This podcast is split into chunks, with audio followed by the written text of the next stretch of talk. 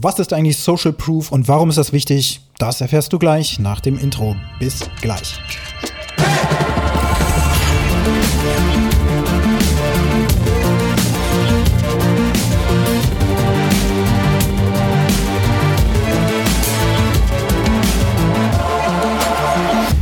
Am Wochenende habe ich recherchiert. Ich brauche eine Werkbank für meine Garage. Ich möchte einige Hobbyprojekte starten und vor allen Dingen auch, wenn ich so am Werkeln bin, zum Beispiel an meinem Motorrad, dann brauche ich natürlich auch Ablageplätze und so und ich habe gar keine Werkbank.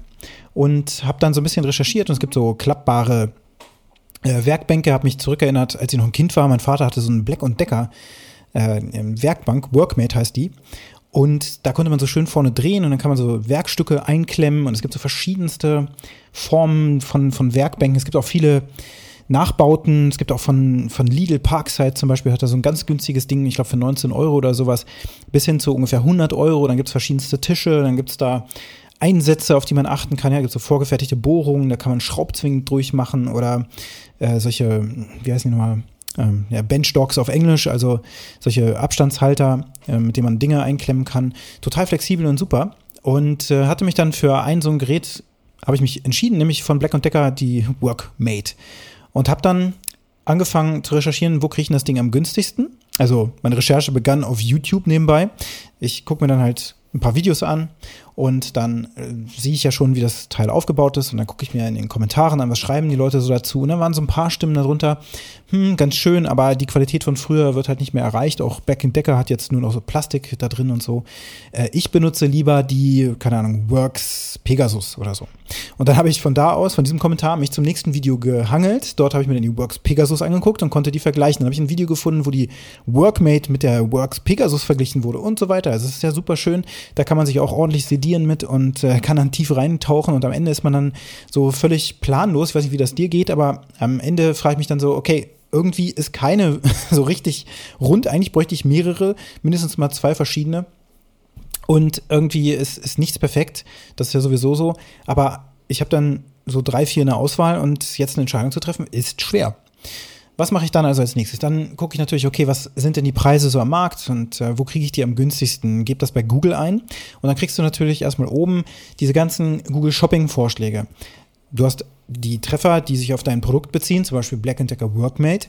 Und dann siehst du eben diese Workmate und dann stellst du fest, oh, das ist ja günstig. Da gibt es hier einmal für, ich weiß nicht, 69 Euro und einmal für 109 Euro. Toll, die für 69, die würde ich doch nehmen. Dann gehst du da drauf, kommst in so einen Shop und stellst fest, hm, die sieht aber ein bisschen anders aus als die, die ich gerade gesehen habe. Die ist so ein bisschen kleiner oder was? Guckst dir die Maße an, stellst fest, ja, tatsächlich, die ist einfach nur so ungefähr drei Viertel so groß wie die, die ich gesehen hatte. Und dann stelle ich fest, oh, es gibt zwei verschiedene Modelle, denn es gibt die Deluxe und die normale. Und jetzt bin ich noch planlos, jetzt habe ich eine Variante noch da drin. Das heißt, bei fast allen dieser in der engen Auswahl stehenden Werkbänken gibt es dann so zwei verschiedene Arten und Weisen. Und äh, das Ganze macht es jetzt noch schwieriger. Okay, am Ende habe ich mich jetzt äh, eben für diese Workmate versus die Pegasus äh, Works ähm, ja, die ist praktisch in einer engeren Auswahl und eine von Bosch, die so ähnlich ist, aber nicht ganz so flexibel wie, der, wie die Workmate. Und gehe dann auf Amazon und lese mir dort auch Rezensionen durch. Also ich gucke mir an, Amazon hat nicht den günstigsten Preis mehr immer. Also muss man auch gucken mit Versandkosten und so. Andere sind da durchaus auch inklusive Versandkosten günstiger. Dann gibt es Lockfohl-Angebote, wie ich gesehen habe, von Idealo, Check24. Die haben oftmals den Preis dann gar nicht mehr. Dann geht auf die Seite. Ja, gibt es nicht mehr zu dem Preis. Dann kann man nur den nächst teuren nehmen. Also das ist alles ziemlich verwirrend wenn man dann eben auch noch auf den Preis achten will. So bei Amazon weiß man, okay, das Ding kriege ich am nächsten Tag. Und äh, grundsätzlich ist das schon ganz cool. Und dann wäre ich auch bereit, ein bisschen mehr dafür auszugeben. Vielleicht, äh, vor allen Dingen dann, wenn ich weiß, Rücksendungen sind bei Amazon null Probleme. Ne? Die stellen sich ja gar nicht an. Das heißt, das alles ist natürlich dann auch 5, 6 Euro mehr sicherlich wert.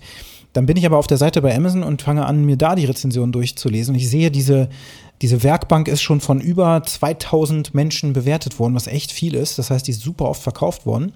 Denn nicht jeder bewertet am Ende die Produkte. Das muss dir auch klar sein. Wenn du Verkäufe über deinen Shop realisierst, dann wirst du wahrscheinlich so eine Bewertungsquote von, ah, sagen wir, 10 vielleicht 30 Prozent haben oder so, je nachdem, wie gut du dahinter bist und ob du ein System hast, was das eben automatisiert, also die Bewertungen automatisch einfordert. Und selbst dann, glückliche Kunden, die äh, muss man schon irgendwie locken, dass die eine Bewertung hinterlassen. Das mal so als Einschub. Dann fängst du also an, auf dieser Amazon-Seite oder ich fing dann an, diese Bewertungen dort zu lesen. Und was ich dann mache, ist, okay, ich sehe so Positivbewertungen von Leuten, die haben auch ein Video reingestellt. Dann kommen die ersten Negativbewertungen, ein Sterne versus fünf sozusagen. Und dann gucke ich mir nur die Negativen an und stelle fest, nur noch Gemeckere. Früher war die Workmate wesentlich besser. In den 70ern, 80ern war die einfach aus Metall und noch viel äh, wertiger und so. Und die hält immer noch von meinem Schwiegervater. Und äh, jetzt hat Black Decker entschieden, da so an den relevanten Stellen Plastik zu verwenden. Und dann nudelt dieses Gewinde super schnell aus und das geht gar nicht. Ich habe die sofort wieder zurückgeschickt, das ist das Geld nicht wert. Ah, okay, wieder eine Sichtweise gehabt, die ich vorher nicht hatte. Wusste ich nicht, dass an diesen Stellen eben Kunststoff verwendet wurde. Und als ich mich zurückerinnert habe, bei der Haushaltsauflösung äh, unserer Eltern haben wir, glaube ich, eine solche Workmate sogar entsorgt, die aus den 80ern war, weil das irgendwie nicht mehr so doller aussah oder so. Da wusste ich nicht, was das von Wert hat, dieses Ding. Super ärgerlich. Aber jetzt hätte ich ganz gerne genau so ein Teil. Sehr, sehr ärgerlich. Jetzt muss ich es mir kaufen. Und jetzt die Frage, wofür werde ich jetzt mein hart verdientes Geld denn ausgeben am Ende des Tages? Und das geht dir ganz genauso wie jedem anderen Menschen da draußen, wenn er eine Investition ähm, eben macht, also sein eigenes Geld in die Hand nimmt und dir gibt, dann hat er sehr reiflich überlegt, was er macht. Oftmals, ja, so recherchiert, wie ich das ähm, gerade sage, gerade wenn es so ein allgemein Gut ist, was man auch wirklich überall kaufen kann im Grunde versus äh, eine Dienstleistung zum Beispiel. Das ist ein bisschen anders, aber grundsätzlich ist das wieder Emotion. Emotion ist, ah, früher hatte mein Vater schon so ein Teil, das war doch cool und ja, diese Drehgriffe, da kann ich mir als Kind noch dran erinnern, dass ich dran rumgedreht habe. Also habe ich eine emotionale Bindung und die Kaufentscheidung ist ja schon fast getroffen. Und dann gucke ich natürlich trotzdem, gibt es heutzutage was Besseres? Nee, gibt es nicht wirklich. Jedenfalls nicht mit der Flexibilität. Aber da muss man jetzt in Kauf nehmen, dass die Dinger heutzutage nicht ganz so wertig sind. Und was habe ich gemacht? Ich habe eben erstmal geschaut, so Videos von Black Decker oder so. Das heißt, da hat dann Black Decker die Werbung gemacht und hat eben dafür geworben, dass das das coolste Produkt ist. Das ist heutzutage ja super schwierig. Früher lief so eine Anzeige im Fernsehen, habe dann später sogar noch einen Kanal gefunden, der hat so alte Fernsehwerbung wohl gehabt und dann wurde diese Workmate von äh, 1980 oder so oder Ende der 80er, äh, hat jemand den Original Werbespot sogar noch hochgeladen gehabt. Unfassbar eigentlich, aber früher lief das im Fernsehen und dachte mir so, boah, das Ding ist ja cool, gucke ich mir zumindest mal im nächsten Baumarkt an. Jetzt guckt man sich YouTube-Videos von irgendwelchen Leuten an, die einen Kanal aufgebaut haben über viele Jahre, so Handwerkerkanäle, und die zeigen dann diese Workmate versus wer anders, dann sieht man oben aber Werbeeinblendung und dann weiß man gar nicht, ist der jetzt gesponsert von Black Decker? In vielen Fällen ist das so. Und das macht die Sache halt super schwierig. Das heißt, wir müssen bei solchen Dingen des täglichen Alltags wirklich recherchieren und wir können uns auf fast nichts mehr verlassen. Selbst wenn da jemand sagt, das Produkt ist wirklich gut, liest man in den Kommentaren, nee, nee, so gut ist das nicht. Früher war es besser. Heute hält es fast gar nicht mehr. Und das was dann passiert ist, dass praktisch die Firma Black Decker gar nicht mehr die Hoheit hat über die Marketingbotschaft nach draußen, das Verkaufen, ja, Sales, sondern der Sales-Prozess ist an die Community übergeben. Durch diejenigen, die dann eben Rezensionen schreiben und die sich auch die Zeit nehmen, das zu tun, auch da.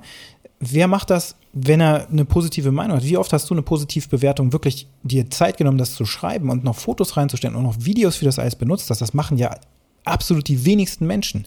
Das machen Leute, denen das irgendwie wichtig ist und die in der Freizeit dafür eben auch ihre Zeit opfern wollen oder das eben einfach tun, weil sie dadurch auch wieder Social äh, Proof bekommen, dass sie coole Leute sind, weil dann wird sowas ja auch geupvotet, dass das helpful ist, ja, diese, diese Bewertung. So, und was also passiert in diesem Sales-Prozess ist, dass Black Decker nicht mehr die Hoheit über den Sales an sich hat, sondern der Verkauf wird durch die Community eigentlich durchgeführt. Also da sind plötzlich ganz viele kleine Vertriebler, ohne es zu wissen, die Dinge empfehlen. Schau dir mal lieber das Gerät noch an. Und da ähm, würde ich mal drauf achten und das finde ich eigentlich gar nicht so gut. Und dann diesen, diesen Punkt da ist aber der ist total cool. Das heißt, dieses Selling ist plötzlich in der Community durch Social Proof. Also die Menschen, die Testimonials hinterlassen, dass sie das Teil schon gekauft haben, dass sie es die ganze Zeit benutzen, seit 15 Jahren und sie sind immer noch zufrieden, das sind plötzlich die, die das Produkt eigentlich verkaufen und nicht die Marke oder der äh, ursprüngliche, der den Marketingimpuls gesetzt hat und dafür gesorgt hat, dass diese Teile gestreut werden an die ganzen Influencer und so weiter. Also, was lernen wir daraus? Es ist super wichtig, dass du Testimonials von deinen Kunden einholst und die Social Proof liefern für potenzielle Kunden, die jetzt auf deine Landingpage kommen. Ohne einen solchen Social Proof wird dir fast niemand mehr glauben, dass das, was du machst, auch wirklich funktioniert. Social Proof kann natürlich auch sein, dass da Mund-zu-Mund-Propaganda passiert, hinter dein, deinem Rücken, sage ich mal, positiv über dich gesprochen wird, was ja eine gute Sache ist. Und dann kommen plötzlich Menschen aufgrund einer Empfehlung. Aber wir wollen das Ganze ja potenzieren. Das heißt, durch deinen organischen Multimedia, äh, Social-Media-Auftritt ähm, schaffst du sozusagen Bekanntheit, dein Marketing wird organisch aufgebaut, dazu noch bezahlte Anzeigenkampagnen setzen und dann wird das immer mehr und dann kommen die Leute auf deine Landingpage und dann sagen, sagen sie, das ist ein cooles Angebot, aber irgendwo, hm, bin ich eigentlich der Erste, der es kauft? Hm dann traue ich mich nicht. Und deswegen muss natürlich auf deiner Seite müssen echte, authentische Bewertungen drauf sein. Wenn du anfängst, die einzukaufen, mit so faken, oh, ja, da begibst du dich auf dünnes Eis. Es gibt so viele, die sich auf Follower kaufen. Kannst du mal googeln. Ähm, einfach hier für, weiß ich nicht, 10 Cent oder so, kannst du dir Follower für Instagram kaufen. Aber wem dient denn sowas? Denn wenn man da wirklich mal nachguckt, dann wird man feststellen, oh, hat ja aber ganz, ganz schön viele chinesische und indische Freunde. ist ja merkwürdig, ne?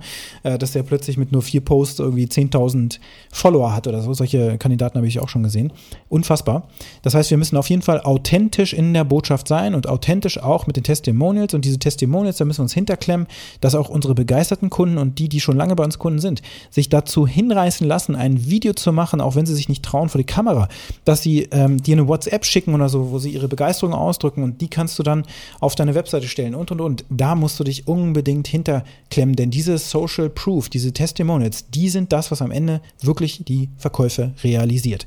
So, die Frage heute an dich lautet, wie kannst du jetzt dafür sorgen, dass du Social Proof und Testimonials einholst und dich da wirklich wie so ein Wadenbeißer hinterklemmst und dafür sorgst, dass du die richtigen Testimonials mit der Sprache deiner bereits glücklichen Kunden gefüttert sind. Also da musst du natürlich auch glückliche Kunden haben, dein Fulfillment muss gut sein. Wenn das nicht der Fall ist, okay, wird schwierig. Aber wie kannst du das machen? damit du deine Webseite anreichern kannst und dass sozusagen eine Community anfängt für dich zu sprechen und Beweise zu liefern, dass das eine geile Sache ist und das bei dir gekauft werden sollte. So, mit diesem Gedanken hinterlasse ich dich äh, jetzt gern zurück und wünsche dir einen produktiven Tag und vor allen Dingen sei authentisch. Und wenn dir dieser Podcast gefallen hat, dann hinterlasse mir eine positive Bewertung dort, wo du ihn gerade hörst. Empfehle ihn gerne weiter. Und wenn du mit mir Kontakt aufnehmen möchtest, dann kannst du es gerne tun. Meine Kontaktdaten findest du unten in den Show Notes. Ich freue mich auf dich. Bis bald.